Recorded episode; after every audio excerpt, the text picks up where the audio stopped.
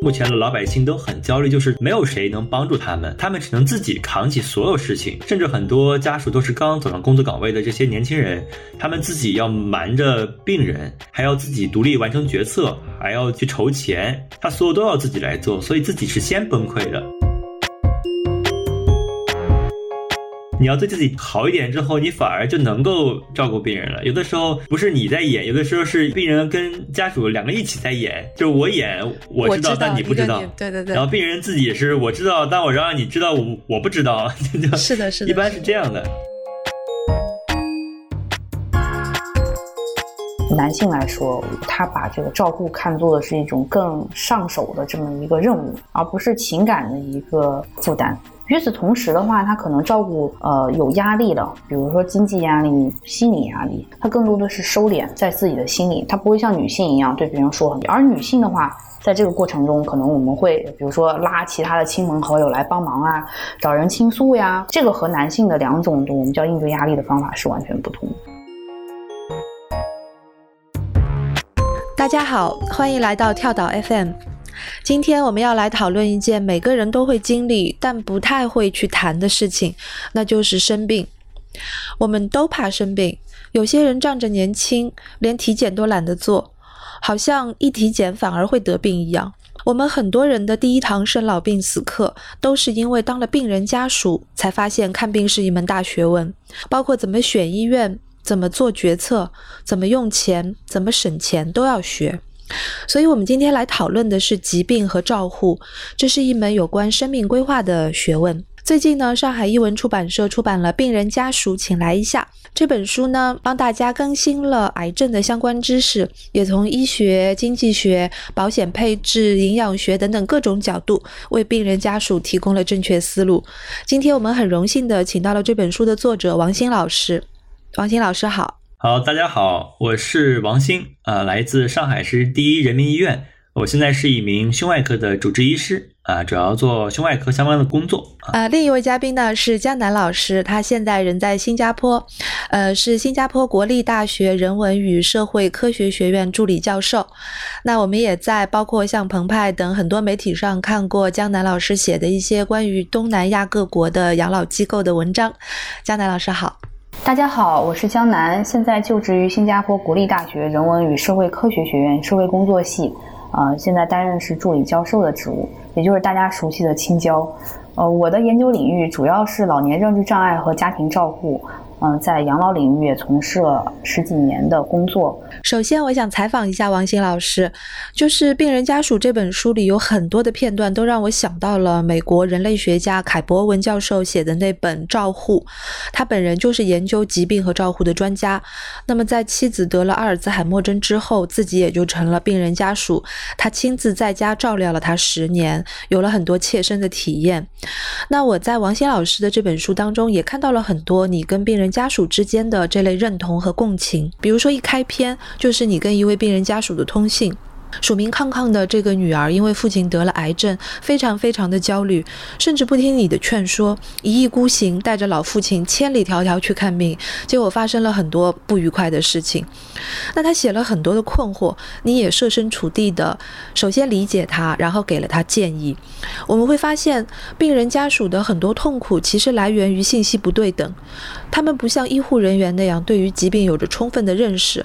所以，首要的问题是，您认为？当下面对海量的良莠不齐的信息时，病人家属应该如何应对呢？一般癌症病人家属呢，他就会在自己，比如三十岁、二十多岁开始经历人生中的第一个大的灾难或者危机。那这个其实是蛮常见的，因为六七十岁的患者呢，其实患癌比例至少在百分之十到二十以上，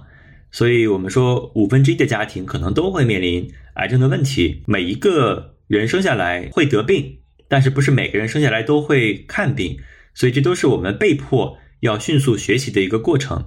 所以当一个人刚刚成为家属的时候呢，就会非常焦虑，那就会学习很多功课，在网上查很多资料，然后就会面临很多现现实的问题，比如说像我怎么去找一个好的医院，怎么去找一个好的医生，那我们该怎么判断医生的决策？其实这个整个过程都很复杂。但是就用书里的一句话，其实就是我们每一次看好病，其实都是一系列概率的叠加。那我们到底能不能在合适的时机找到合适的医院，找到合适的医生，完成合适的治疗？其实最终都是一个概率的累积的结果。那我在这边呢，其实就建议各位，在中国目前的医疗环境下，在医疗资源不是那么的均衡的前提下，我们确实可以考虑多看两个到三个医生。比如说，我们看完这个医生，我并不是不信任他，我只是说我不确定这个医生到底是不是说的确实是这样的，我只是想求证一下。所以这样的话呢，我们就可以找第二个地方，我们叫第二诊疗意见。那不管是别的医院还是别的医生去做一个确认。如果两个医生都给出了相似的答案，特别是我之前讲，如果一个科室的两个医生给的答案都不一样的话，那肯定就是有问题的。那一个科室的答案至少要是一致的，才证明我的这个病在这个指南当中是一个很规范的治疗。所以呢，我们在再找第二个医生之后，如果是相似的答案，那我们就可以放心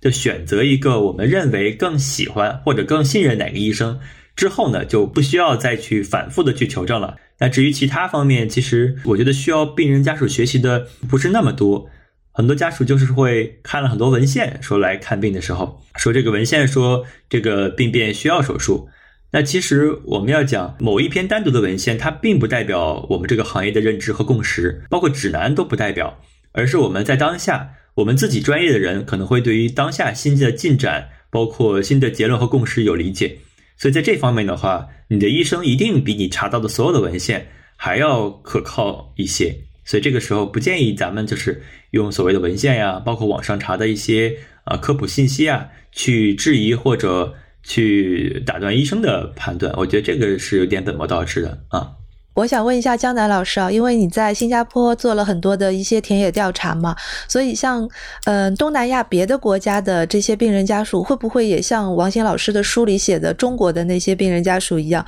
已经非常习惯了呃做几件事情，比如说在看病之前到互联网上去查，然后查了很多网上说怎么怎么怎么做，然后去跟现场跟医生交流，然后被医生吐槽或者是生气的赶走之类的。因为在新加坡的话，医疗资源是相对于中国来说是比较丰富的，它的整个的分诊系统就不是特别一样。比如说，它是分叫 general practice，就是分这种啊大众门诊，然后再分分流到这个我们叫专科去。所以经过这个分流之后，可能医生他的负担没有那么重。另外，病人也会知道他下一步应该怎么做。我是做医务社工出身，心理援助和呃信息提供这个方面的专业工作，呃，我做了很多，所以我比较了解。就是说，如果你是作为一个癌症患者和家属的话，你到医院去，他是有一个我们叫跨学科专业团队来帮助你。呃，这个专业有医生，然后有护士，然后也有社工，还有其他的专业人士。对对对。呃，在这个过程中的话，比如说，呃，像呃，你对信息不了解，呃，我们社会工作者就是医务社工就会给你去讲，呃，这个一二三四五。然后，如果你觉得心里的有一些不舒服啊，或压力特别大，啊，包括你知道了这个病情调试，还有去怎么去跟呃病人去交流，呃，这个其实都是有专业人士一步一步去。帮你去呃走过这段路程，就是说你在这个过程中并不是呃独自的一个人，所以在这种比较充分的医疗资源的支持下呢，病人不会那么的紧张。我觉得还有一个很大的一个差别，我在整理资料以及去看国内的一些案例的时候，其实就发现国内的照顾者对自己要求的确是比较高，就是刚才王老师也提到了这个问题，就是他们会上网去查文献，到互联网上去查一些相关的资源，但是其实他们忘掉了一个很重要的一点，就是说你在照顾病人的本身的同时，你要把自己照顾好。其实这个是对于我们专业的人士来说，我们会啊，就先会跟你提到，就是说你一定要先照顾好你自己，再去照顾你身边的病人。另外呢，就是说专业的事情，我们专交给专业的人来处理，这样我们会有这个互相的信任。呃，我这点其实是蛮重要，因为很多时候，特别是癌症患者，或者是家属吧，很多时候他们的那种就是我们说抑郁啊或者焦虑，其实对他们的这整个病程以及这个病情管理，其实不是特别好的一件事情。其实他们本身做好这种情绪管理的话，我觉得对整个本身康复的本身是有很大的帮助的。对，对我觉得很有感触。就是刚刚姜老师提的很多信息，我觉得都很很有帮助啊。对我来说，在国外可能有一个非常好的体系来完成我们看病的，包括陪护的过程。但是为什么说我们目前的老百姓都很焦虑？就是他们没有谁能帮助他们，那他们只能自己扛起所有事情，就是包括社工、包括医疗援助、包括心理咨询，都需要让他们自己来完成。甚至很多家属都是刚刚走上工作岗位的这些年轻人，他们自己要瞒着病人，还要瞒着病人的朋友，还要自己独立完成决策，还要去去筹钱，对吧？还要去问医生，他所有都要自己来做，所以自己是先崩溃的。我看到很多病人其实是病人还没崩溃的时候，家属是先崩溃的，对吧？包括跟病人沟通的时候，病人家属就是把病人往外赶啊，说你先出去，我我要跟跟医生好好说一说。然后跟医生说完之后，他就开始哭。他一哭，那病人看到之后，病人就肯定更会猜到底是不是自己已经没救了，是吧？所以还有很多家属会去演，就是把自己演得很坚强、很自信。但实际上，大多数家属他都不是一个好演员，他的演技很拙劣，就导致本末倒置，导致就是最后还不如不演。因为他越演这个病人越觉得这个事情很糟糕，所以我就觉得刚刚姜老师给我一个很大的启示，就是我们目前国内这块可能是。需要很多人来帮助这些人。对，我记得王鑫老师书中就写到过一个女儿，明明护士已经跟她讲，父亲已经痊愈了，这个刀开得很好，没事了，但是她可能就出于一种激动，就一直在那里哭，哭到父亲，也就是病人本人根本不相信自己已经痊愈了，还跟医生说：“我闺女都哭成这样了，我怎么可能是好了呢？”所以我想补充的问一下，你们有没有遇到过一些家属，他们会背负一些非常沉重的道德包袱？比如说父母病了，我没有去陪，我一直在加班，因为我没有办法停下工作。那这些家属，他们会不会因为被家人或者说是别的亲属指责说太不孝顺了，都没有尽孝在病榻前，就有了这样的一种心理负担？有这个太有了，因为我觉得像姜老师，我我一会儿觉得想听一听那边的医疗模式啊，嗯，我也是。我们这目前中国这边呢，还是以这个子女照顾为主，并且和钱相关的事情会更多一点。对，所以就有很多很多的事情会涉及到一个道德绑架。嗯，比如说我没去照顾，会不会涉及到不够孝顺？不孝顺。嗯，然后呢，对我如果给我两个方案，一个方案是五万，一个方案是五千。那我选择五千是不是意味着就不孝？选择五万是不是就意味着就很到位？那么别人会说会会不会说闲话？这个确实有。我在自己家里生病的时候，那有很多邻居朋友就会问我们为什么没有吃什么保健品，说谁谁吃吃保健品，孩子给他买每个月三万多块钱就可孝顺了。就是咱们会用很多时候用钱来衡量孝顺，嗯，对，这个很常见，所以。不知道姜老师那边有没有碰到这种情况？我也是想问一下姜老师，因为我看过你写的那有一个，就是好像在你的文章中有提到说，新加坡已经是第一个把就是赡养父母是立法的一个国家，所以他们基本上都是采用在家庭养老和养病的一个方式。那在那边是一个什么样的状况呢？首先，我想明确的一点就是，孝道这个在现代的定义，可能跟以前以往传统社会并不是很一样。就每个社会它可能演化出来的。呃，形态也不一样。就比如说，在新加坡，可能现在大家更重视的是一种互相关爱、互相扶持的这么一个状态。比如说，我对你很好，我对父母很好，父母也对我很好。而新加坡本身的话，也是有这个儒家文化的，所以说他们子女和父母之间是呃非常联系非常紧，但是不是会有这种道德绑架？它基于的基础是比较平等的、比较相互关爱的这种利他的关系。对我可能用利他关系去去形容更好。这点的话，我觉得可能慢慢，我我个人的感觉，可能在中国的大城市，慢慢慢慢慢，随着呃子女进城呀，或者是教育水平提高呀，或者是大家的文化在改变，共融水平可能会慢慢退化掉。但是中国毕竟有很大的呃这个幅员辽阔，人特别多，呃一时半会儿摆脱这种文化是比较难。所以这就是我们能看到在病房里边一个上演的各种各样的这种。呃，就是家庭传统呃，就是道德的这种 道德伦理戏剧吧。我说，对对对，伦理剧，对伦理剧，对对对，没错没错。我其实就在想，嗯，我们子女的话，嗯，面对这种道德绑架也好，道德负担也好，应该怎么办？因为就是对对于我们来说，作为一个社工或者研究者来说的话，这种关系。虽然现在看来是一种道德绑架，是叫生命后期的这么一个状态。其实很多时候是我们经过研究，是源于你你早期儿童期间或者青少年期间他们一个长期的相处模式，然后带来的这种状态。其实一时半会你要去改很难改，就像当时呃呃王王老师刚才谈到的一个就是嗯，可能病人家属。他他就是愿意这么做，然后那个病人也就愿意这么去接受，他已经长期的形成了这种我们要给和接受的这么一个关系。呃，你如果不给，可能病人他还会很生气。而且我们在我做中国研究的时候也发现，就是中国的这种医疗决定，它不是个人的事情。比如说在新加坡，或者是可能是西方社会了。就是呃，大家会觉得哦，我接受什么治疗，我自己决定。我可以用遗书的方式做决定，我可以用生前遗嘱的方式做决定，都都可以有一个立法的程序。啊，我可能在没得病之前，我已经把这些都列好了。但在中国的话，我们发现其实是不行的，因为我即使决定我要怎么去处理我最后的。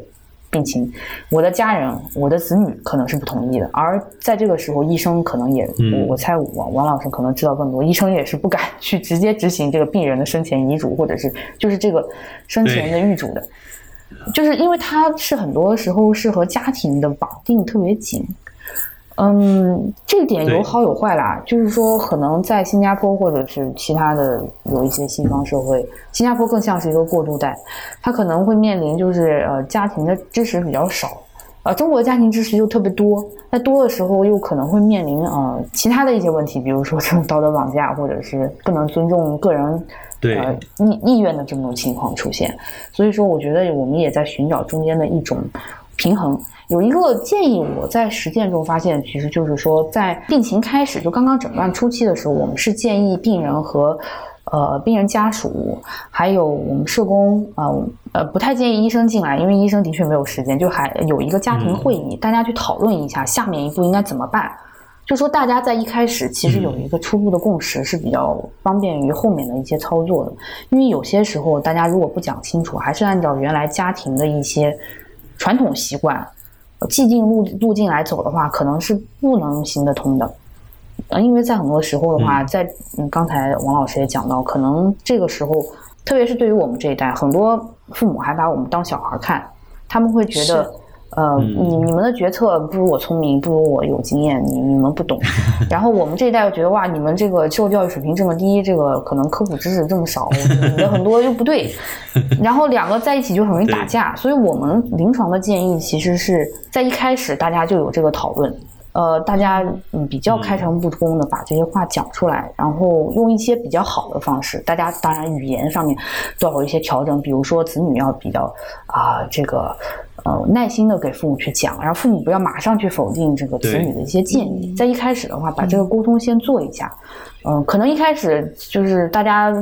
不能很好的达成这个协协议，但是可能可我们可以来第二次、第三次，慢慢把这个沟通的方式打开，我觉得是一个比较好的一个方式。对。嗯，是的，就是在这个过程当中，是子女跟父母他有一个身份互换的这么一个过程。我遇到很多的朋友都是在父母得了重病了之后，才意识到自己真正长大了，自己变成了一家之主。这个过程是特别特别重大的，我觉得在人的一生当中，我有一个朋友，然后他的母亲就是。嗯，得肺癌，然后反复了好几次，复发了好几次，然后在这整整十多年当中，就是我眼看着他，就是从一个是本来就是一个无忧无虑的这个年轻白领，然后就变成了一个无所不知的，就是从免疫疗法也非常的精通，然后靶向药也非常的精通，包括求求神拜佛该怎么样的流程，他也非常的精通。把孩子逼的真的是，这个对。然后他还同时还要坚守他自己的那一份工作，因为就是需要钱嘛，他必须要要负担这个责任。然后有一天我记得特别清楚，就是有一天他给我发了一个消息，他说他有点受不了了，因为那一次是他母亲。他这次复发很奇怪，可能影响到了脑部，所以就人整个意识就昏迷了。然后当时就是在医院里面没有办法确诊到底应该怎么做，然后医生就让家属拿主意。然后他爸爸陪在那边，他爸爸一下子就已经崩溃了，他爸不知道不知道这种决定他该怎么拿，他爸爸就变得像个孩子一样，然后打电话给他，让他马上过来做这个决定。然后当时他在开一个跨国会议，那种就是视频会议这样子，然后当场就停下来，然后就因为医生不停的给他打电话，所以他就只能一个人躲到卫生间、写字楼的卫生间里面，就是做了一个决定，然后哭了一场。然后那个时候我就觉得，就是就是这样的状况，旁边必须要有一个人，不管是社工也好，还是还是什么也好，就他其实要有一个人，让他有一种宣泄和抒发和陪伴的这么一种功能，就一夜之间变成了一个大人，变成了父母的父母。对，就是孩子会在某一个时刻突然间就就就长大了，就成熟了，因为这些灾难导致被迫的要成熟，然后。我觉得刚刚您讲的这个朋友的例子，其实时时刻刻都在发生。就是一个年轻人，直到家里有一个癌症病人，他可能整个的生活都会发生变化，包括自己的工作。也会受到很大的影响。其实刚才姜老师讲的时候，我我我想到还有一个问题，我们可以讨论一下，就是像新加坡他们这个家庭关系看得很重，然后其实现在有很多的家庭结构已经在发生变化了，包括像中国的独生子女家庭，一个孩子要负担四个老人这样的事情，就是慢慢的在变多。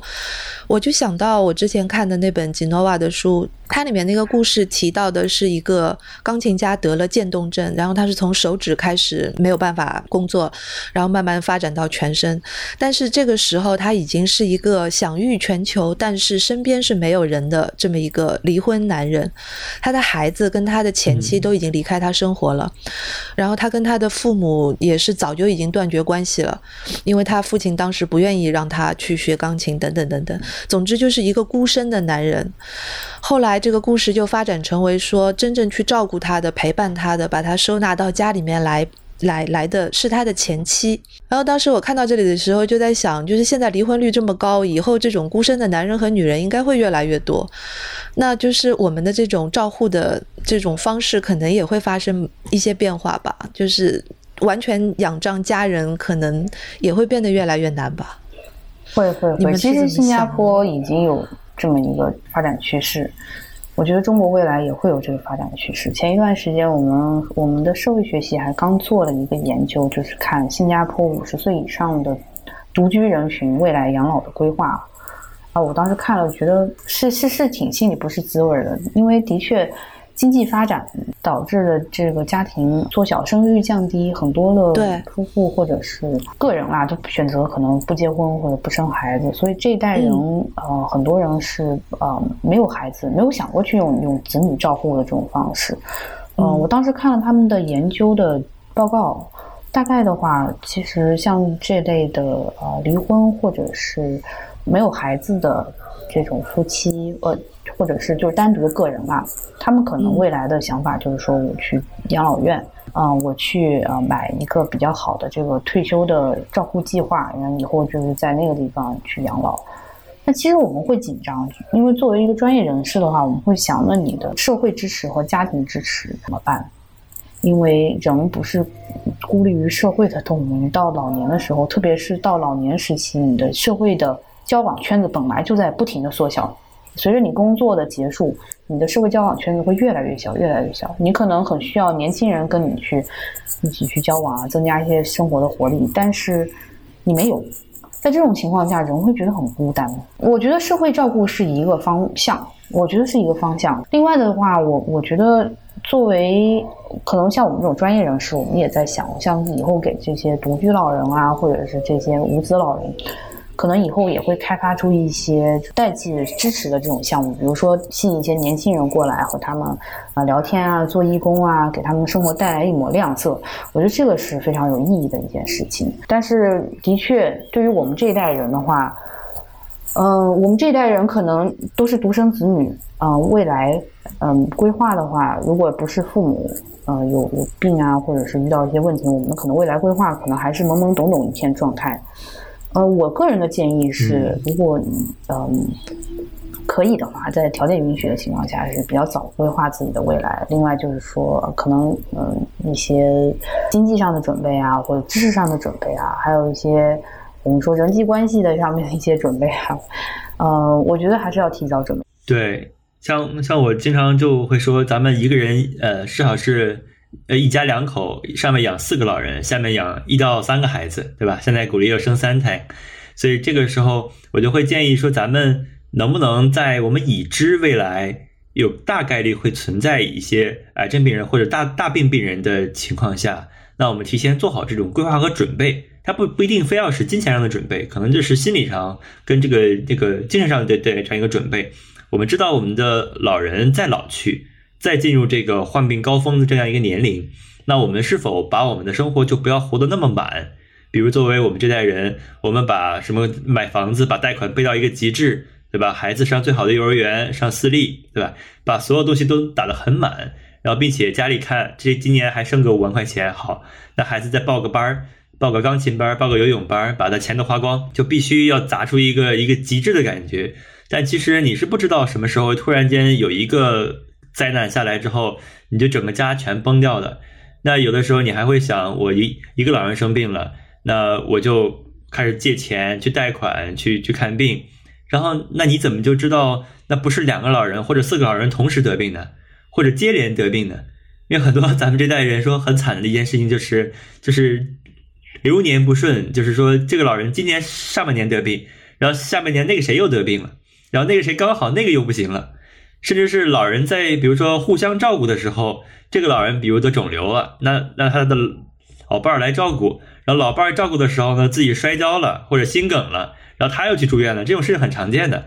所以我们能不能在这个时候不要把我们的生活活得那么满，用一些经济手手段或者工具。或者包括咱们的心理这个这个上面，把我们预留出来这一块，比如至少是提前做个体检等等的方式，来来把这个东西做在前面，把灾难减小到后面。我觉得是给咱们这代人的一个建议啊。嗯，对，我觉得王鑫老师，你这本书其实提供了我们一个很重要的一个思路，就是照护这件事，并不是只有在疾病发生的当下才发生的，它其实是贯穿你的一个生活的一个概念，就是你要用用用这个照护的心去准备很多的事情，包括经济方面，包括保险，包括。怎么吃，怎么怎么用，怎么花钱，对不对？然后你又提到了一个很重要的一个关键词，就是体检。比如说单位提供的这个体检，到底要做哪些，要加哪些，我们其实也不是特别的懂。很多年轻人他会有两种倾向，我觉得一种是会怕去体检，他会生怕自己查出来一些什么小毛病；还有一种是另外一个极端，懵懂的状态，就是查到了他可能也不知道到底意味着什么。就比如说我们要去做这个抽血，去做。呃，肿瘤标记，然后还有癌症筛查，还有基因检测，这三者到底有什么区别？可能很多年轻人都搞不清楚。我先想问一下姜老师，在新加坡那边，那民众的就体检意愿，比如说在不同年龄段是比较强吗？整体来说比较强的。嗯，第一个我觉得是，嗯，政府很强调这个方面嘛。嗯，就是说我们是比较强调我们叫呃前置的这种预防，对。呃，因为现在癌症的话，王老师可能知道更多，就是它的发病率是前倾的，就是年轻人发病率也很高，所以说新加坡整个政府花了很多钱去补贴大家去做体检，就比如说我们每一年都有呃保险，就是覆盖我们体检的这部分费用。当然，你如果想要有更精细的关于癌细胞方面的筛检的话，你自己付钱可以去搞。但是说这种大就是比较比较。普遍的，大家都在做的这个，就是政府就是已经就支持你，给你钱，你去叫你去做，因为这样的话，对癌症的呃，就是花费来说的话，也是可以减少很多的。因为癌症，据我的呃一些比较浅薄的了解啦，可能你在一期或者是早期，就更早之前，可能是治愈率是比较高的，然后到二三期有希望，四期估计就难了。而且新加坡里都有写，对对对，新加坡这边可能已经把癌症现在喊成一个作为一个长期疾病照顾的一个口号，就是说，嗯，早发现早治疗，我们作为一种长期疾病去管理，并不是说一定是致命的疾病，而是说作为一个长期疾病去管理。所以说，大家都特别踊跃的去做这种筛查，是这样。所以说，新加坡 对这个其实就很好。对对对，所以新加坡的癌症发病率这两年是在往下降的。而且很明显的能看到在往下降。其实这个就非常非常好。我我就举一个例子哈，我爸自己就不爱做体检，然后就爱抽烟，然后我就跟他说，我我支持你抽烟，但你去查一个 CT，如果你查 CT 没有肺结节，你就接着抽；有的话，你自己就不敢抽了。因为这是我们的经验，只要肺里面找到肺结节的，一般人都不敢抽了，立刻戒烟，这个很好使。然后他就去做了一次，做完就发现呢，做 CT 是两百块钱，然后报销了百百分之八十，然后回单位呢又报销了四五十，反正里外里好像还多了几十块钱。然后结果就第二年呢，我我没有想到让他做这个事情，但是他主动问我今年是不是还要还应该做一个，这 就是我分析老年人总有一种那种咱们开玩笑说占小便宜的那种心理，对吧？我不做不就白不做嘛，反正还给钱。然后他就会去做，这跟刚刚姜老师那个是是是一样的。刚刚他讲的是一个政府鼓励，然后我讲的是一个吐槽的形式，说的是这个老人占小便宜。其实都是，如果我们不花钱或者花很少的代价去做一件呃有利于我们健康的事情，其实我们的阻力是不是那么大的？但是要我们花很多钱尝试发现我们的问题，但是我们还不想发现这发现问题，它就是一种很别扭的一种产品。我觉得没有任何人内心上是希望说我想花钱去医院扎好多针，还要等那个结果的，没有人愿意这样做的。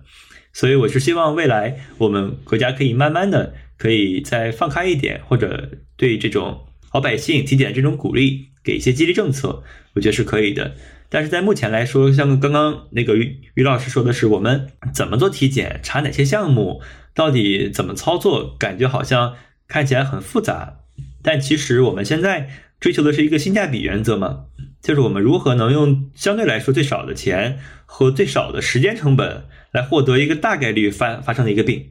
比如像肺癌、宫颈癌、乳腺癌，我们说这些是比较常见的一些又好治的一些疾病。如果早发现的话，那我们通过一个 CT，两百块钱，B 超八十块钱，甲状腺包括乳腺 B 超八十块钱，然后再做个腹部 B 超啊，包括一个。宫颈的筛查可能加起来就三五百块钱，可能就能获得一个大多数就常见肿瘤的一个筛查了。那你要说我们有没有可能说做完体检之后还有一些病他没有发现？有可能，但是我们体检的目标还是说把大多数人群中的大多数好治的癌先筛出来，这样至少能够在我们往回看的时候，觉得我们当时如果做一个那么便宜的检查就能够那么早发现，然后解决我们的问题，那我们的家庭是不是就不是现在这样一个状况了？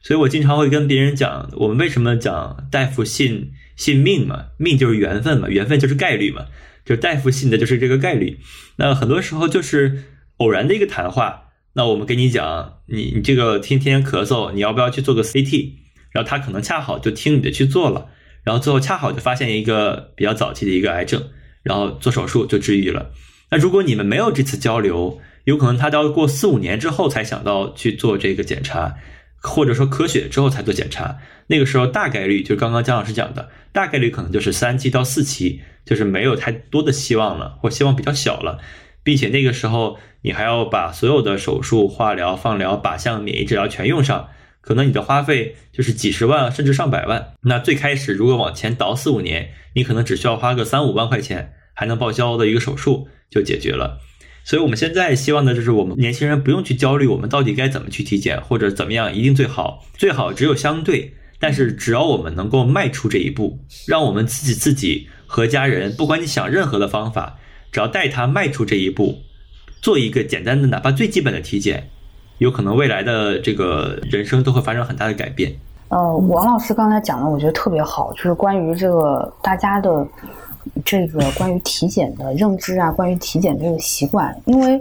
我在中国做研究的时候，我发现有一个很大不同，就是中国人好像比较喜欢把病放到后面去治。另外，治病的一个习惯是喜欢吃药，通过吃来解决这个问题。对对对。而对对对，一定要花钱，一定要买。对 对对，或者是打针，或者是这种越快见效的越好。就医学去治疗的话，不仅仅是说就光吃药，或者是比较急性，我们叫 acute treatment，这种急性的治疗，就是一针见效的这种方式是最好的，而可能慢慢的是说你早发现早治疗。首先第一步是你要去筛查，然后另外就是说呃通过平常的运动呀、饮食的调节呀，很还有很重要一个心理的调试，然后慢慢的规避了你这种得病的风险，而不是说大家都积攒到一块儿了，然后好像炸了包一样，最后嘣炸掉，然后就去收拾残局。其实这个是蛮难的，对。像刚刚姜老师讲的，很多人想的是往后看病，确实就很有体会。就是很多人就得很重的病，就是癌症是晚期的时候才会说，我这辈子都从来没看过病，对吧？我身体都和好了，然后第一次来医院就这么大的病。在我们医生看来，其实越是这样的人，他病越大。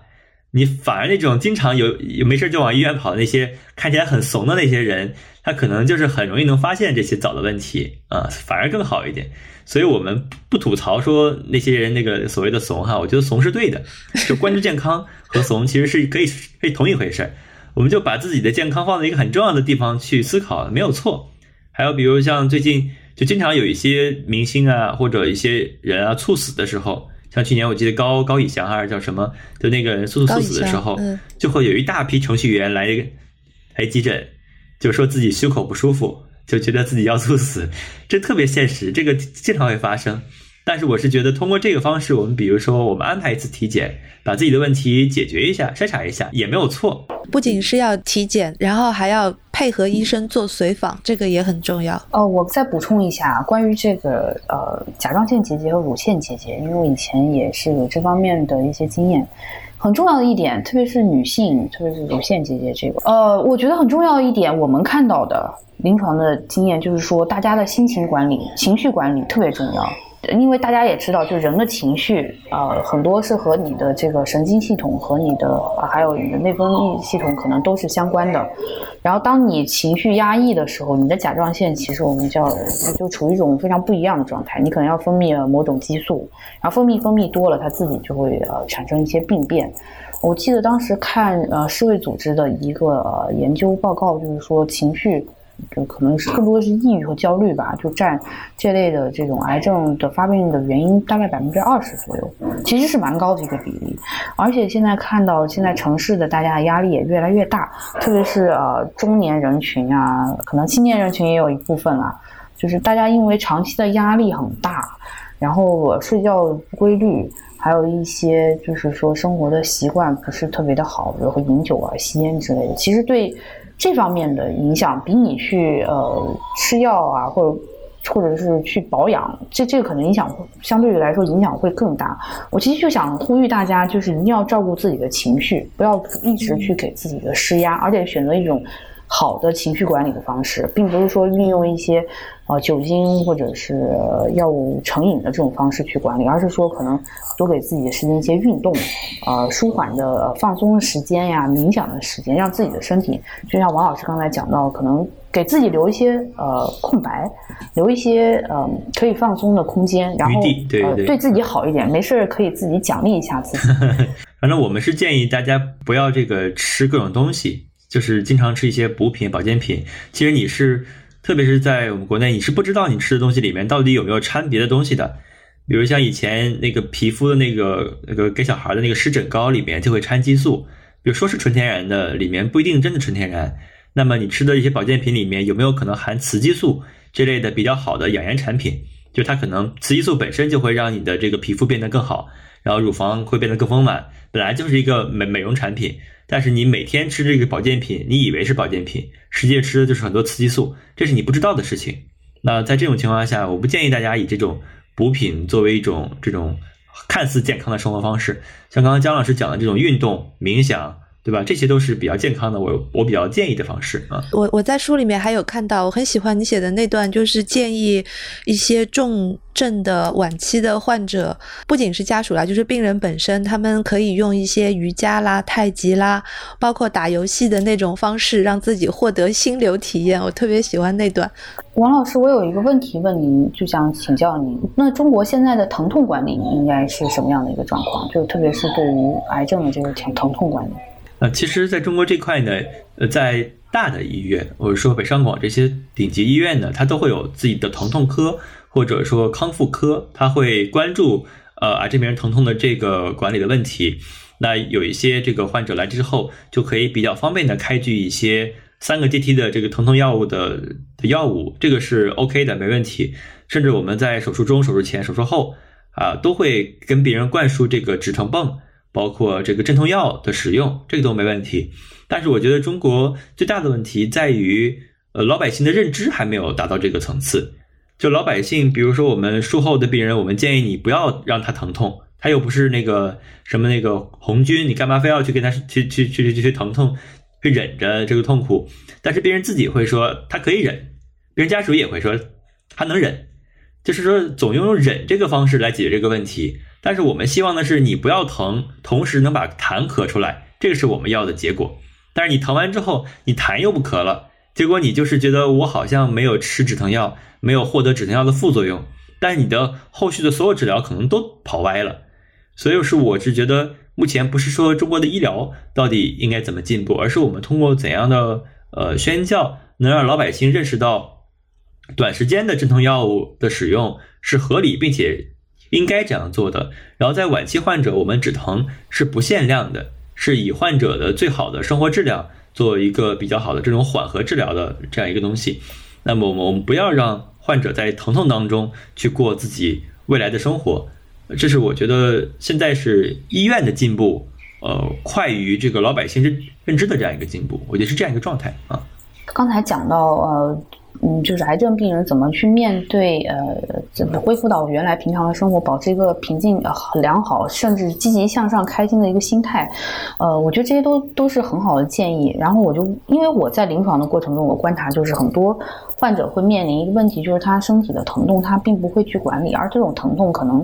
让他不太想去参加这些活动。所以我觉得，其实，嗯，刚才王老师讲特别好，就是通过一些药物手段或者是一些呃呃其他的技术手段，降低病人的疼痛。这样的话，其实对于他的术后恢复也好，啊，刚才你提到的这个我们叫安宁疗护也好，都是一个很有帮助的作用，也能让他更好的，呃。具有更高的生活质量吧。其实很多时候，在啊，对于癌症病人，特别是到了癌症晚期病人，我们可能更多的强调，并不是他生命的长度，而是他生命的质量，让他觉得舒服。可能走完的这一生，我觉得可能比他嗯千扎呃万万剐的那种治疗方式，可能要更 更好一些。对对 对对对，我就说很多癌症病人最痛苦的是他他就是说。本来病还没那么复杂，但是就是他每个人都要把这个世上所有的残酷的刑罚能插的管子插完一遍再走，我觉得这是一件很痛苦、很难想象的一件事情。如果我们生活在这个时代，有这么好的医疗手段，最后的结果就是我们享受了一生，但是最后的三个月都在各种管子插的当中上一遍刑再走，这跟过去的那些呵呵 那些被被被凌迟的人有什么区别，对不对？所以我们要先去想好。另外呢，我们就是建议家属，我们有时候做大夫也很气的，比如像书里也会写，那我们让病人这个不要油腻饮食，但是病人就非要想给别人补，那次就很生气啊。那个病人本来是这个饮流量很多，我们就让他不要吃油腻，结果他就非要给别人喝一碗鸽子汤，结果那个饮饮引流液又变浑了。然后我就说，那那你就等着吧，这个一般要要一周的时间。那他说啊，要一周啊？我说是啊，就是啊，因为你吃完这个，他淋巴管又开了，你就一般一周的时间才能康复，所以最后确实是刚好一周的时间，又从浑浊变清亮，然后拔管，他就会觉得啊，真的很神啊，医生，你说是你说一周，真的一天都不在差。我说我是啊，因为大多数患者他都是这么家属都是这么配合过来的，我们的经验太多了，但是你非要逆着医生来，自己去做。最后一般也不会有很好的结果，所以觉得家属不管你信不信不信这个医生，你也要知道他起码比你经验也还是要丰富一点的啊。我听懂了，王王王医生就是让我们听医生的话。对对，我我我刚听你们两个 听你们两个这么说的时候，我其实脑子里面一直徘徊着一个问题，就是关于疼痛管理也好，还有。关于最终的这个生命质量也好，就是在中国现在这个阶段，呃，疾病的当事人的这个主宰权到底有多大？比如说，我之前写一个类似于像提前的遗嘱或者是一个什么声明，现在真的具有法律效应吗？医生会看吗？我说我不希望这样插管过最后三个月。不做这件事，不做那件事。这些医生、医护人员真的会会看我这个东西这么做吗？我们一般情况下会患者进入比较不好的状态的时候，然后比较早的提前跟家属去沟通这件事情。首先是跟家属哈，因为我们一般不和病人直接沟通，是由家属来传递我们的这个这个建议，然后做决策之后反馈给我们的。那我们会跟家属谈，我们要不要进行气管插管？我们是否需要这个胸外按压？但是在中国比较好的情况，我觉得是目前我们几乎没有碰到过任何一个人，就是如果是晚期癌症的，他们需要做这些治疗的，因为绝大多数几乎几乎是所有家属都会说，我们最后的时候肯定是放弃这些的。那我们以一个顺其自然的方式，呃，自然的终结。我觉得这个是中国目前还比较好的状态，很少有人说我必须要抢救，但是呃，有些人可能会也有一些执念，说我觉得一个我不太喜欢的一个，虽然我尊重，但是我不太喜欢，就是一个女儿说我想让我的爸爸再多活呃两周的时间，因为我要过生日了，我想爸爸看我过生日他再走，我我不知道这个初衷在初心在哪里，但是我是觉得。嗯，我不会以任何的理由延长病人的痛苦，包括还有最近有一个有一个病人也是因为术后出现一个很很少见的一个并发症，他脑梗了，然后就突然间不好了，手术后一天还可以活动，可以走，可以自己去吃东西，但是突然间第二天就脑梗了，然后人就不行了，但是孩子在在新新西兰那边就赶回来，可能也需要至少三周的隔离时间嘛，所以我我就跟孩子沟通。那到底是否需要等他隔离出来？然后我就会每天跟他去沟通这件事情。但是当我发现这个病人已经很难再撑很久的时候，我们可能需要很多手段都都上去，什么血滤啊、血透啊、呼吸机一起上的时候才能够撑很久的时候，我就会跟他讲，那这个东西，呃，这个事情是不是可以就顺其自然，不要强求？他也跟我讲，呃，大夫千万不要因为我的这个事情就耽误我妈妈走一这个走。这件事情不要去延长一天，所以我是觉得这个东西是我觉得我比较认可、内心比较认可的一个这样一个事情，所以我是觉得这个所谓的遗嘱这方面呢，我们大夫其实是很少看的，我们不会看你的所谓的生前遗嘱，我们最终只看的是家属跟我们签的这个叫做放弃抢救同意书。其实是这样，我我觉得王老师提到一个非常好的一个点，就是说子女会不会遵从。或者照顾者会不会遵从这个病人的意愿？其实这个其实我觉得才是，呃，这个生前预嘱能不能被尊重最大的一个动因。因为这两年可能的确比较少，包括在新加坡这边，呃，这两年呃去用这个生前预嘱决定是不是要抢救不抢救，这个还比较少。呃，但是我看到就是说，随着呃我们父母这代人教育水平增高，另外就是说他们这个自我管理的意识也在提高。嗯，他们接受的这种医疗的信息也越来越多，因为他们也知道我们这一代人是独生子女，或者像新加坡这些父母也一样，他们的子女并不会很多，他们不想给子女添麻烦，所以很多的呃父母就慢慢的开始，可能这部分的父母现在是五十到七十岁左右，还没有进入高峰期。就是说，他们也会立了的遗嘱，然后我们也是建议，就是说，在临床也会建议说，呃，父母和子女之前也是要有这方面要有沟通，要有交流，不能说你到最后了，对对对，你到最后拖到最后，我的话都说不出来了，怎么办？其实这种的沟通，我觉得在事前是必要的。如果大家之前有一个好的一个协议的话，我觉得之后的纠纷是会少一些啦。特别是对于子女来说，去明白、理解、尊重父母的这个，呃。预嘱是很重要，因为毕竟是他们的一个生命，我们得尊重他，对，而不是说为了我们，就像刚刚王老师提到的，为了让我过生日，我要让他多活两周，生死在天，这不是我们的控制。我觉得更多的是对生命的一种尊重，而这种生命教育，我觉得啊，慢慢的开始，我其实能看到大家也这种对生命的尊尊严的尊重，也慢慢的已深入到我们大家的这个内心了。呃，通过大众媒体啊，或者通过大家互相的同辈的交流，或者是在大学的课堂里面，大家其实都有讨论过。呃，我个人会觉得，可能慢慢再过五年到十年，甚至二十年的时间，这类的预嘱会变多啊。但是并不是说医生把，也就是病人把这个给医生看怎么办，而 更多其实是照顾者愿不愿意尊重这个啊病人的呃意愿。他可能是和律师立了这个遗嘱，甚至可能他自己写的这个遗嘱，但是更多的是他照顾者要去尊重他。是，我是觉得最重要的事情不一定是这个遗嘱本身的一个法律效益，最重要的是我们在一个人，比如癌症晚期，那他在一个比较好的正常的状态的时候，是不是能够提前跟家里人有一个非常充分的沟通？我觉得这个是最重要的，就是你在提前把我们要讲的事情都讲好，并且很多时候我们从医生朋友的视角会看到很多多年不联系的这个父子会再相见。就是说，我们这个一个所谓的灾难，甚至和可能会改变，甚至扭转一些家庭的一些关系。那我们能不能就化危机为机会的感觉？我们就是趁着这次机会，我们把一些呃以前没有讲过的话，或者以前没有说过的事情，趁这个机会去说开。那把病人自己本身的一个预期和未来的一个想法，呃，多沟通一下。我觉得以前经常讲这个癌症得了之后要不要告诉他这个问题，但其实。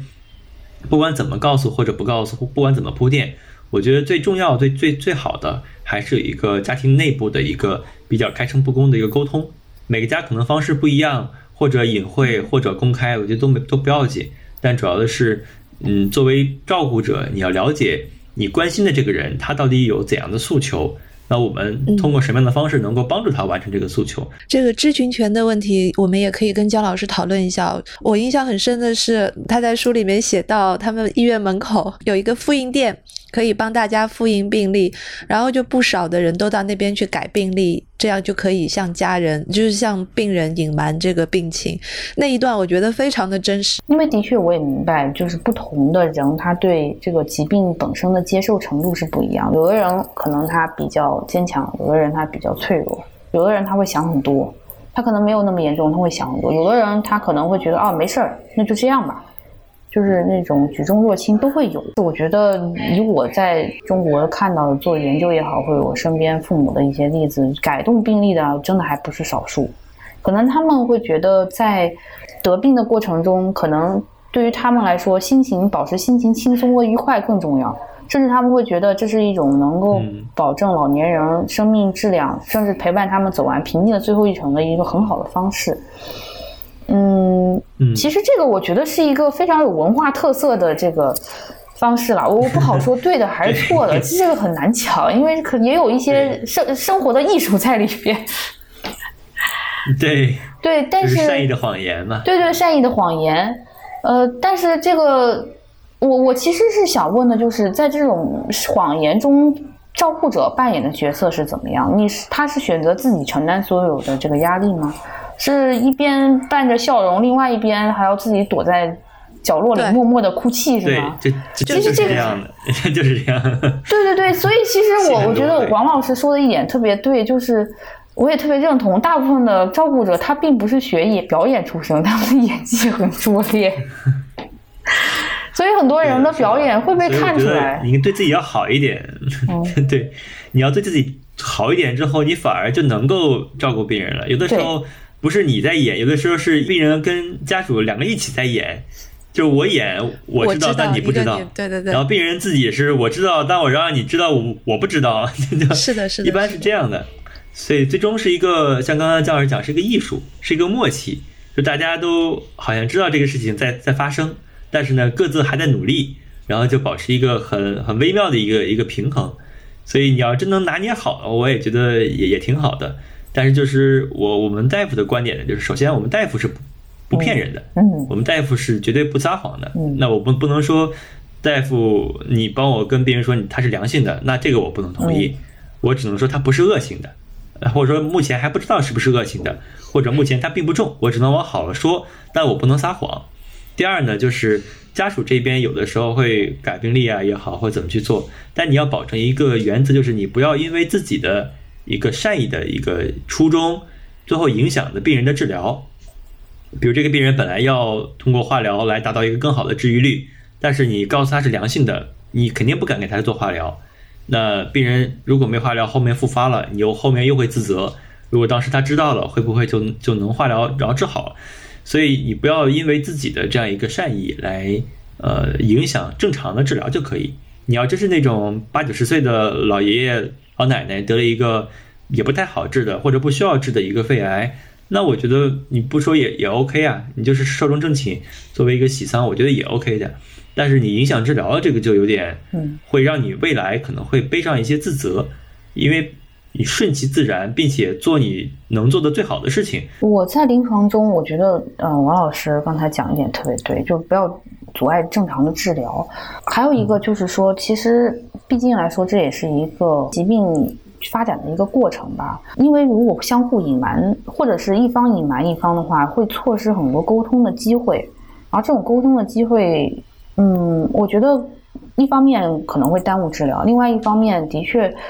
呃，这种不确定性有的时候会更多的增强那个病人的一个心理负担。嗯，他对未来的预期不明确，他自己也会有一种其就是非常陷入一种困境的焦躁，因为身边的人没有人告诉他。我自己是持怀疑态度，对于这种呃解决方式，我觉得可能是用一种。比较委婉的，呃，但是还是有的时候还是得跟他讲清楚，这个下面一步应该怎么办。我们跟你一起共同面对。因为我很多做的照护的话，是在于这个老年认知障碍这块，癌症的话，其实有的时候通过一次手术，早期的话，你可以啊把它。这个风险规避过去，在这种情况下，你可能可以说一个善意的谎言，然后治疗了、治愈了。OK，对于比如说晚期或者是说其他的一些疾病，就是我刚才说的认知障碍这种，那你是没有办法规避这个。对，你是要铺垫的，不管怎样，你是要慢慢去铺垫和渗透的啊，不然你到最后他什么都不能做的时候，你告诉他已经或者他自己知道已经没有机会了。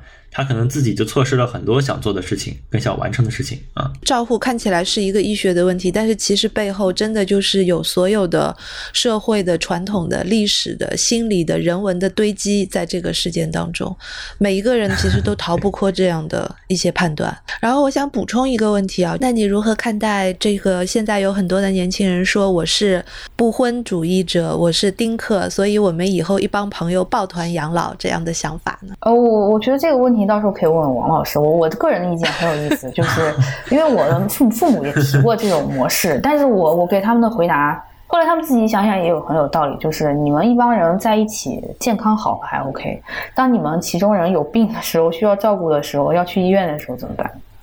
你可以去抱团养老，当然就是很快乐，呃是很快乐，但是当遇到问题或者特别是医疗需求的时候，你的朋友也很老了，你的朋友也不能帮你照顾的时候。你还是要么就是依赖子女，要么就是还是得呃依赖专业的照顾系统，就比如说请啊外面的故宫啊也好啊，或者去入住呃养老院舍也好啊，这些可能是刚需吧，我觉得。对，我想看听听王老师怎么看这个问题。自己是我自己是在学习，我认可它的存在，但是我是觉得我们没有必要说看看那些抖音啊那些视频都很酷。我们就觉得那个时候抱团养老是不是就就觉得一些姐妹在一起就更开心，不需要男人，不需要孩子，会不会更好？为什么一定是男人？也有很多男人会抱团养老，不需要女人的。呃，那男男人就更不可靠了。对，对你你你你某一个时候大家约在一起去喝茶聊天，对吧？出去刷街也好，出去去旅行，我觉得这都可以。但是我们要去深度绑定我们的养老是依靠别人的，那这个依赖呢？很多人说这个孩子不靠谱，亲情不可靠。但是再不可靠的时候，我个人认为还是要比我们这些几个朋友在一起要更可靠，因为他自己身体不好的时候，他怎么来照顾你呢？那那他不照顾你，又会承担怎样的法律法律惩罚呢？是那照顾你之后又有怎样的奖励呢？这都有很多的现实的因素。但是你孩子至少对于老人来说是有有有这种赡养的义务的，这在法律里是有描述的。我们至少可以通过法律手段来要求拒不实行赡养义务的子女来付出相应的这种这种这种这种报酬也好，或者抚养费也好，是可以有这种法律的要求的。所以我觉得不要把我们的这个生命放在我们自己以为的牢固的感情上。我觉得牢固的感情都是需要比较扎实的物质跟程序作为一个基础的。特别是现代社会，我们如果还像像像像古代社会一样依赖着人情去完成事情，我觉得有点过于单纯了。我觉得对我来说是不能接受的。所以我觉得。未来还是要姜老师帮我们多去思考这个，当我老的时候的出路。对，刚刚王鑫老师无意当中说出了一个他的判断，他认为男性更不可靠。然后 我就想到，就是江南老师，你好像之前有有推荐过一本书，里面提是一个日本人写的，他叫《男性照顾》，提到男性照顾这个话题嘛，就是你可不可以谈一谈，就是在照护这件事情上面，其实现在已经进入到嗯两性平等的一个一个一个阶段了吧？就至少我们以前认为照护者必须是女性，这个已经属于刻板印象了，是不应该再这样想下去了，对吗？呃，是这样，虽然。现实的确还是女性承担更多的照顾责任，的确是因为社会的呃性别的呃固有印象也好，或者是这种家庭分工也好，但是我们看到的越来越多的呃儿子和丈夫开始进行呃家庭照顾。嗯，但是的确，女性和男性在照顾的方式方法以及我们叫应对压力的方式是不一样的了。比如说，对于男性来说，他把这个照顾看作的是一种更上手的这么一个任务，而不是情感的一个负担。他可能会觉得，哦，这是我的任务，我就是要做。特别是对于儿子来说，这对于他来说就是天经地义的一个任务。与此同时的话，他可能照顾。呃，有压力的，比如说经济压力、心理压力，还有生生活时间上安排的压力，他更多的是收敛在自己的心里，他不会像女性一样对别人说很多。而女性的话，在这个过程中，可能我们会比如说拉其他的亲朋好友来帮忙啊，找人倾诉呀，或者说他会说呃，把经济负担去均摊，这个和男性的两种我们叫应对压力的方法是完全不同的。呃，可能会有一些人会说，呃，我日本日本那本书上也也讲到，就是说男性在照顾的这个过程中，也和女性也不一样。比如说男性可能有的时候比较粗一些，或者说他可能会尽量的啊达到这个最低标准，他不一定会追求非常高的标准，大家觉得可以了，过去就可以了。对对对，呃，这个是我们也在研究中也好，现实中也看到的这么一个细节。呃，但是我觉得男性也有自己的男人带娃就活着就好啊！对对对对对，就有有一口气，我能 维持着，明能到第二天还 OK，那那我就非常成功了，呃也好。但是就是说，他其实更有的时候也承担了很多，比如说呃这个这些我们叫硬任务，比如说就是这个家庭的这个呃照顾负担就一定要做，那你我就一定要去上证，我我我就一定要硬顶着，我也要去。他这种义不容辞的这种决心，我觉得是，是我们女性需要去学习的。就是这种，对对对对对，我觉得也要用优势视角去看男性照顾了。就是说，呃，虽然可能细节方面做的啊不是特别的到位，但是他这种，呃，顶天立地或者这种有决心的这种决策，是我们我觉得是很值得我们学习的。嗯，我觉得在做所有的事情的男性在做照顾的这些呃过程当中，我给的一个建议就是，还是给自己喘口气的机会，因为很多男性他们可能同时要兼着这个呃养家糊口的任务，要挣钱，啊，要养家。还有就是说要照顾，照顾在这个过程中，有的时候他又不知道怎么去达到这个呃父亲或者母亲或者岳父岳母这个情感的需求，他有很多的挫败感，然后这个病情的恶化的过程也会让我他很有挫败感。呃，在这个时候，我觉得有两个呃很重要的人物需要点出来，第一个就是男性的妻子。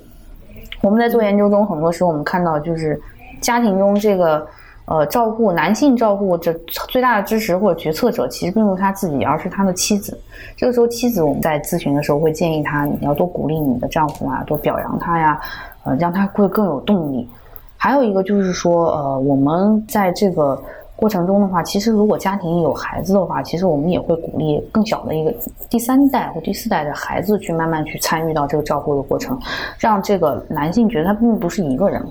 因为男性是不愿意把照顾跟他的朋友去分享的，他绝对不会去谈这个事情的。这个我们在所有的研究的报告中都看到了这个现象。嗯，就是说男性可以分享工作上的事情，很成功啊，我赚了多少钱啊，我做做了什么房产项目，我投资成功。他不会去讲我妈多难照顾，然后我的岳母多么发自己多多难搞，他不会去讲这些。而在这种情况下，我觉得引入这个啊子女。和妻子对他的支持，我觉得对于他来说其实是非常暖心的一种支持。这种关系，我觉得是比较在临床中我们是鼓励的。对，刚刚反正他说的所有点，我都觉得很准确，就是把我们内心的其实描述出来。就是而且是一种他没有想去诋毁男性。但是说完之后就让我觉得很惭愧，我我我们就是这样的，又不争气，又干不好，还要想干，感觉。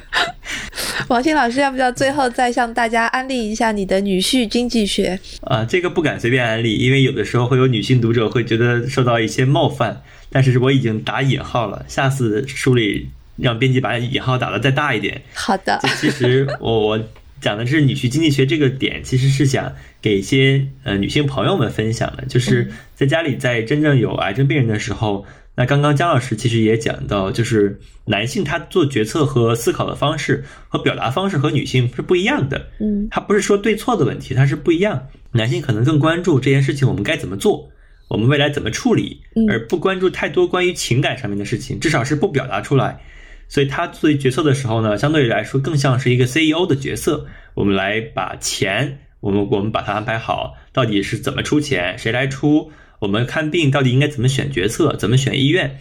啊，甚至是男性，大多数时候并不担心自己拍板决定之后会后悔或者被人家去质疑，他有时候更容易做这个拍板的决定。嗯，而有时候女性朋友呢，有的时候她觉得我要是决定给爸爸妈妈怎么治病，会不会万一没找好，会不会有人去怪我？而男性可能自己像我们之前听到网络上的，他虽然普通，但他很自信，对吧？他就可以很自信的做一些这种决策性的东西。所以我是觉得这部分是可以让这个家里的男性这个女婿去决策的。但是我不是说女性不该决策，而是说我们在决策的时候呢，可以适当有一些这种偏爷们儿一点的、偏男性一点的这种视角跟心态、这种心理状态，我觉得是可以鼓励的。就是我们在癌症刚刚发生的时候，我们能不能不要那么投入跟进入在那种情感的悲伤当中？比如说，可能就是一个早期的肺癌，切了之后就没事儿了，那我们就一直焦虑在自己爸爸妈妈得癌这样一个事实当中，有可能决策也没有做好，然后自己情绪又很崩溃，而这个时候不是一个。很正向的状态，也没法给你的这个病人一些鼓舞，所以书里面不就写我们要成为太阳，你才能照亮你的月亮嘛，对吧？当你是正能量的时候，你才有机会去鼓舞你的病人，而不能反过来让病人去鼓励你。我觉得这就不对了。所以在书里面讲的这个女婿经济学，其实就是给咱们患者朋友们一个建议：我们在刚开始发现这个疾病的时候，就第一要把自己照顾好，第二要学着像女婿这个角色。呃，这样这样一个身份去做这个决策和决定，我觉得可能对于整体家庭来说会会更好一些啊，不要太过于感性跟主观，要适当的理性一点啊。是，我觉得这个点和刚刚姜老师讲的那个男性照顾刚好可以作为一个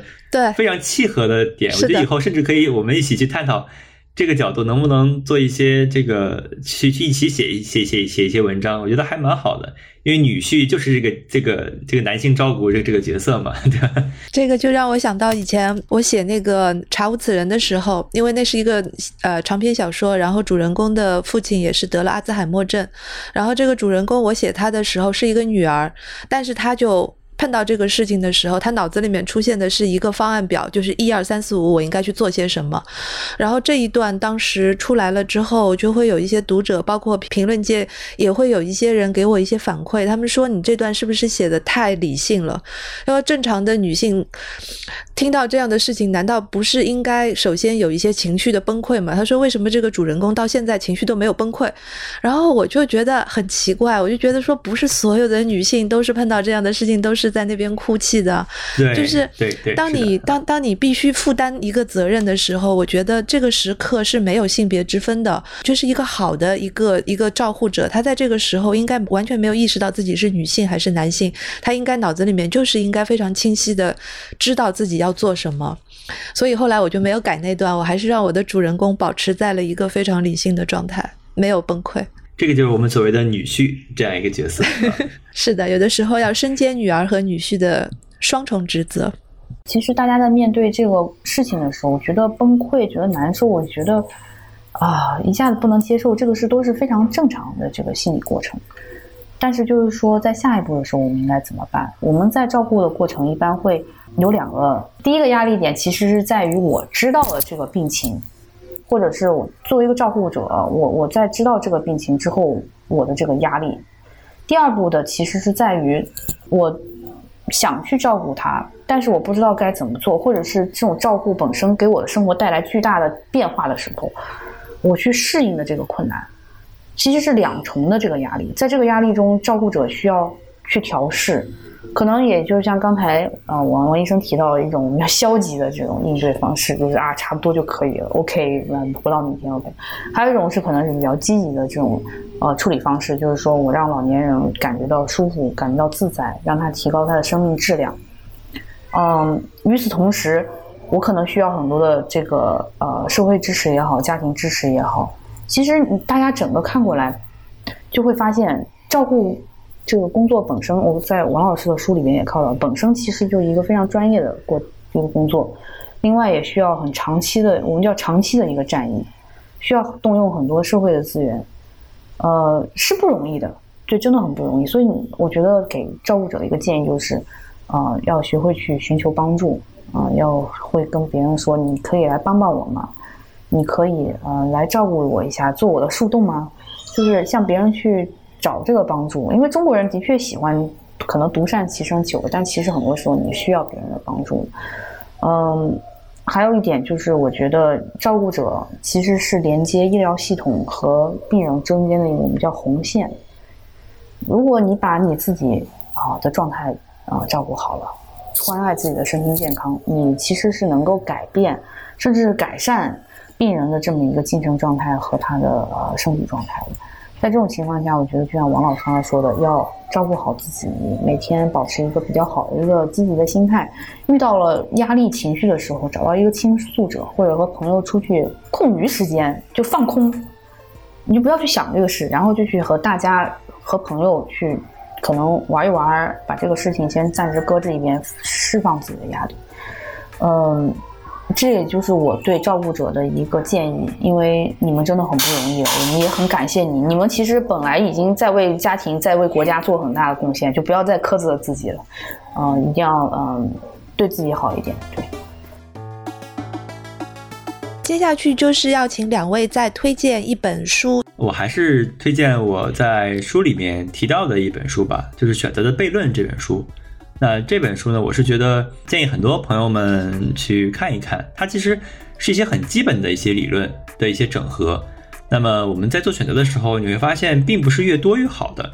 到底是怎样的一个度，能够让你在我们接受这么多信息的时候，这么多选择的时候，找到一个适合自己的，又不产生更多的心理的，我们叫心理伤也好呀，或者叫心理的这种这种负面的能量也好的这些这些方法。我是觉得这本书给了我自己比较大的帮助，并且在这个创作当中呢，也会有很多的这样一个一个插入吧。我是觉得这本书如果读透了的话，可以对于我们选择工作、选择事业、选择我们的着力点、选择朋友，呃，都会有很大的一个帮助啊。我是建议朋友们可以去去看一看，嗯。啊，我给大家推荐了一本书，就是洪丽老师的《聪明的照顾者》。这本书的话，主要是给呃阿尔茨海默症以及老年认知障碍的病人啊准备的一本书。它我觉得很好的一点就是说，它不仅选取了最权威和最新的有关于认知障碍照顾的信息，而且很细致的穿插了医生和照顾者的真实的个案，所以说内容是非常有可读性的，而且比较贴近他的生活。呃，最重要的是，我觉得在这类的书籍中，很多是变成了这种照顾手册，就可能比较缺乏这种同理心。而这本书本身的话，我觉得是充满了对患者的怜惜，还有照顾者的这种体恤。就是洪丽老师传达的这份感情的话，读者肯定能体会到。好，谢谢姜老师，谢谢王鑫老师。嗯，我们今天就先讨论到这边，欢迎大家在评论区和我们互动留言，有什么想要问两位老师的，都可以写在评论区。那两位老师再见，拜拜。好，拜拜，拜拜，谢谢。